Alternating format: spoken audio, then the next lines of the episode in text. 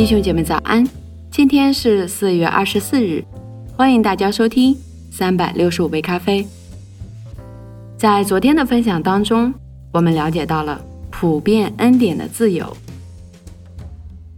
今天我们开始了解什么是与流行文化对话。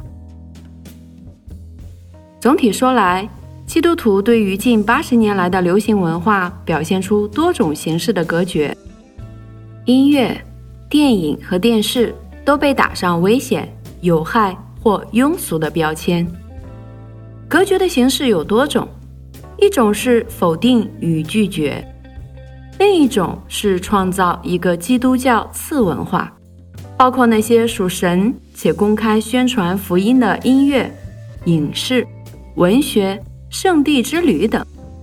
第三种形式是不加批判的消费流行文化，也不对世界观加以甄别。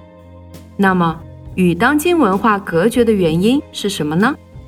其一是对罪有着浅薄的律法主义的理解，将其视为一系列违背上帝律法的孤立行为，寻求不易令人犯罪。或鲜有他人犯罪的环境，实现基督徒的成长，用隔绝与自律的方式，将罪彻底从生命中剥离出去。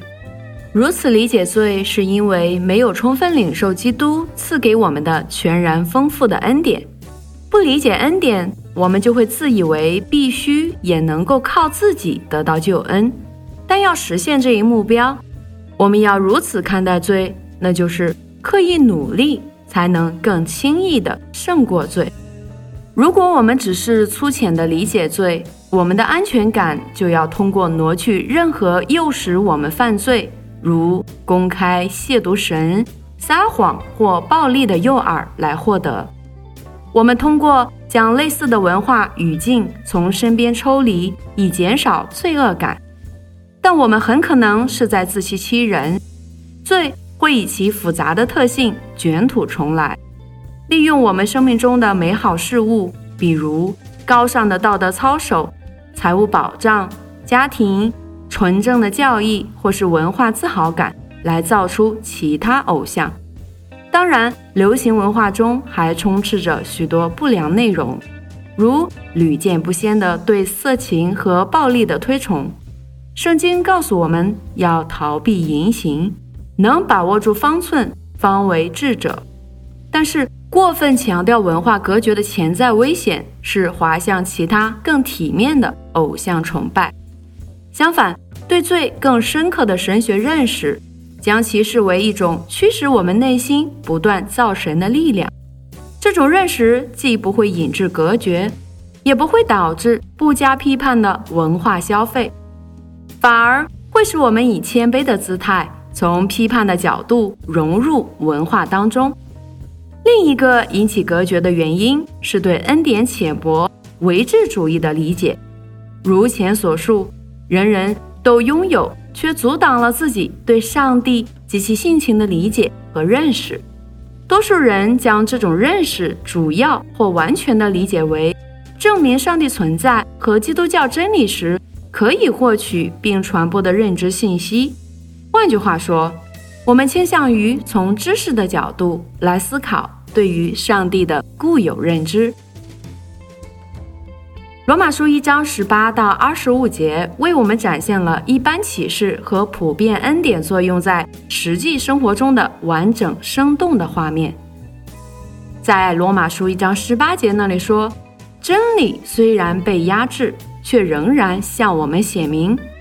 其实，自从创世以来，上帝那看不见的事，就如他永恒的大能和神性，都是看得见的，就是从他所造的万物中可以领悟，叫人没有办法推诿。此处的希腊语动词“正在被知晓”和“正在被看见”，采用的是现在进行时被动语态，也就是说。上帝的本性及其对我们的要求，持续不断地在向我们显明。他们并非一成不变的静态命题，而是对每个人思想觉悟的不断更新与督促。如此而言，人类文明既是对上帝一般启示的积极回应，同时也是对上帝主权的违逆。由此可见，一切文化生产的确，我们的工作也是某种形式的文化生产。这些文化生产都可被视为对上帝普遍恩典与生俱来的坚定回应，与我们偶像崇拜、玩梗悖逆的本性之间的对话。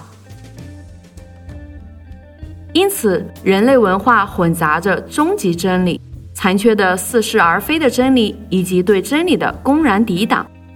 对某种宗教信仰的放弃，绝不意味着人类宗教本能的消亡。这种本能只是暂时被压抑了，而且很快就能找到一个替代品。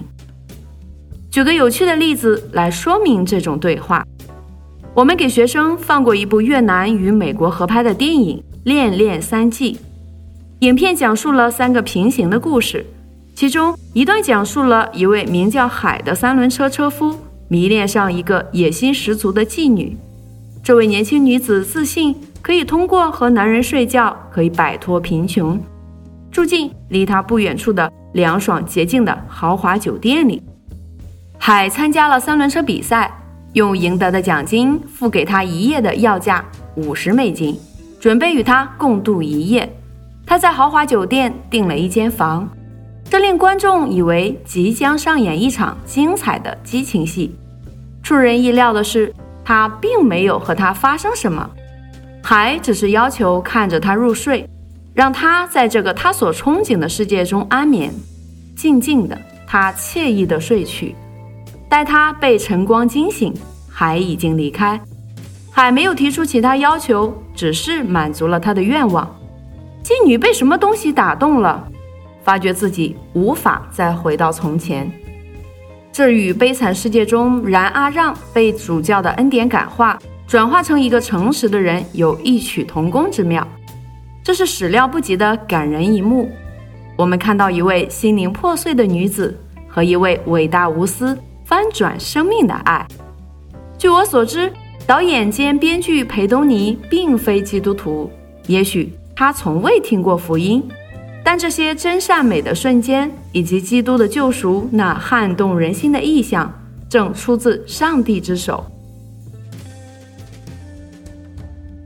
所以，亲爱的弟兄姐妹们，我们看到，无论罪如何扭曲了这个世界，我们的神依然为我们留存了他崇高的形象与创造力。